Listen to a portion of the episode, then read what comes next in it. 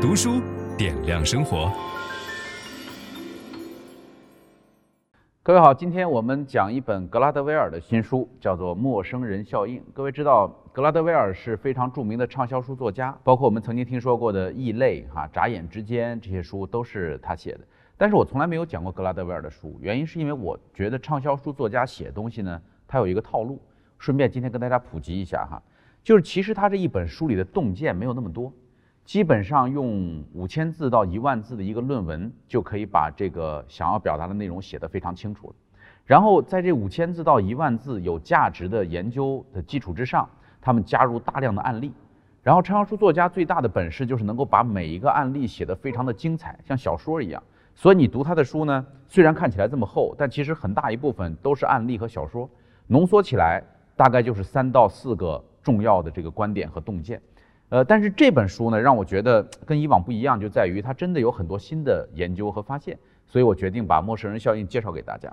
这本书的核心是告诉我们说，我们在面对陌生人的时候，往往都表现得太过自信了，就是我们都觉得自己阅人无数，都觉得自己只要一看，对吧？然后认真的端详，跟他聊过天，然后喝了酒，所以这个人我基本上搞明白了。呃，但是陌生人绝对没有我们想的那么简单。那么容易了解，甚至有时候你没见过他，要好过你跟他见面之后获得了信息以后所产生的那种错误的判断。这里边最经典的案例就是张伯伦和希特勒。各位知道，在二战以前，整个英国的政坛当中，唯一见过希特勒的人就是张伯伦。这个丘吉尔跟希特勒约过一次喝咖啡，但是希特勒爽约了，所以丘吉尔从来没有见过希特勒。因为丘吉尔没有见过希特勒，丘吉尔只是通过读希特勒的这个书，还有他发表的文章、讲话来认识这个人，所以丘吉尔非常坚定地相信希特勒是个疯子，说这个人你千万不能跟他谈判，这人是个疯子，你想都不要想。但是张伯伦呢，内心就不太淡定，张伯伦觉得总应该见个面吧，见个面才能够判断，对吧？所以张伯伦前后两次到德国见到希特勒，呃，而且一次比一次谈得好。回来以后，这个张伯伦说：“我觉得这个年轻人呢是有点野心，但是完全可控。啊，他的想法只是捷克斯洛伐克，他绝对不会对整个欧洲有特别奇怪的想法。”等到第二次在德国见希特勒的时候，张伯伦觉得时机到了，然后跟希特勒讲说：“你现在就愿意签和平协定吗？” 希特勒说：“没问题。”张伯伦特别高兴，说：“你等一下，马上回到房间，让秘书准备好了所有的和平协议的文件拿去。”希特勒看都没看，哗就签字。签完了以后，张伯伦特别高兴，回到英国跟所有人宣布说：“我们可以安心上床睡觉，说今后的二三十年是绝对不会有战争的。”然后整个英国把张伯伦当作是英雄，就是他为英国带来了这个和平。只有丘吉尔认为说他肯定是被骗了，说这个人绝对是个疯子，你千万不要相信希特勒。那张伯伦为什么相信希特勒呢？他觉得希特勒跟他握手的时候非常有力，他觉得希特勒的眼神非常坚定。他觉得希特勒跟他说话的时候充满了激情，讲了很多真诚的这个丰富的童年往事，自己的人生细节分享。希特勒是一个特别有感染力的人，所以张伯伦觉得这个人这么真诚，对吧？这么简单，然后讲话这么直接，握手这么有力，没问题。根据我这么多年来在政界上的这个经验，你想张伯伦是属于政界的老油条了，能够做到首相，那一定是阅人无数的。他觉得自己判断人没有问题，结果做出了完全失误的判断。你说这个可能是个个案，对吧？张伯伦这算是一个个案。那我们再来看一个不是个案的事儿，就是中情局啊，曾经有一次策反了一个非常重要的古巴间谍，把这个古巴间谍策反回来以后呢，这个古巴间谍就开始跟中情局，这不是立功吗？就开始讲说，你们派驻在古巴的哪些人是双面间谍，就哪些人实际上是为我们服务的，对吧？然后就开始讲说，这个是我们的人，这个是我们的人，这个哎，这也是我们的人。哎，那个人你不知道吗？那是我们的人。最后的结果是，中情局派驻在古巴的工作人员都是古巴的间谍。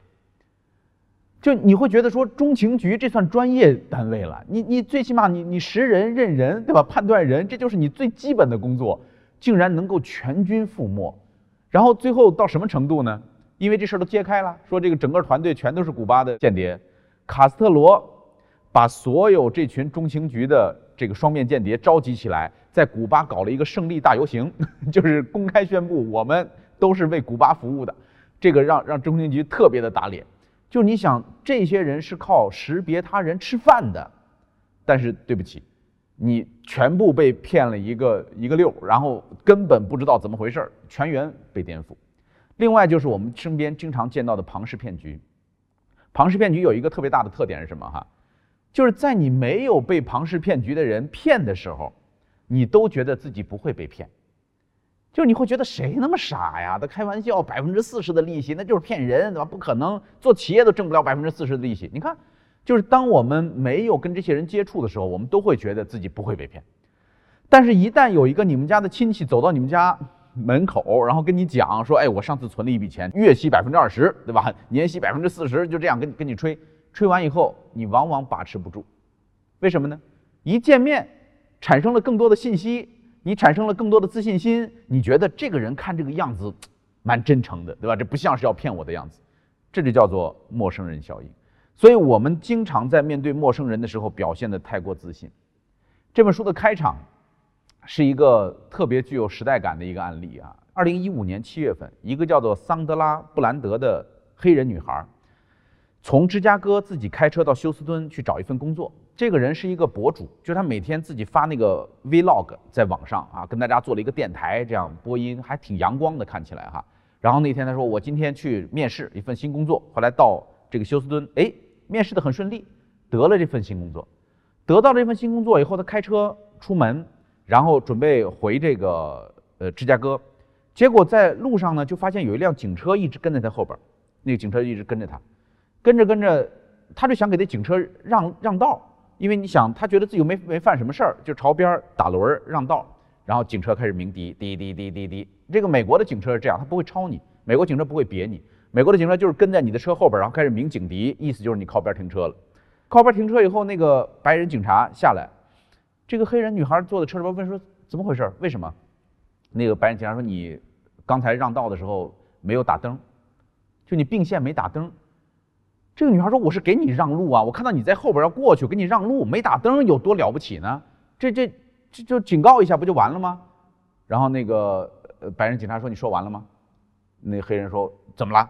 那白人说：“你把烟熄了。”他在车里边抽着烟，说：“你把烟熄了。”这黑人女孩说：“我在我的车里边坐着，抽烟是我的权利，我有权利抽烟，你凭什么让我把烟熄了？”然后这个白人警察说：“我对你所说的这一切都是合法的。”所以，如果你不吸烟的话，我现在就要让你下车。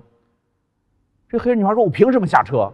难道仅仅是因为我并线没有打灯啊？我我我也没有压实线，我就是并线没有打灯而已。你凭什么让我下车？”这个白人警察说：“你现在必须下车。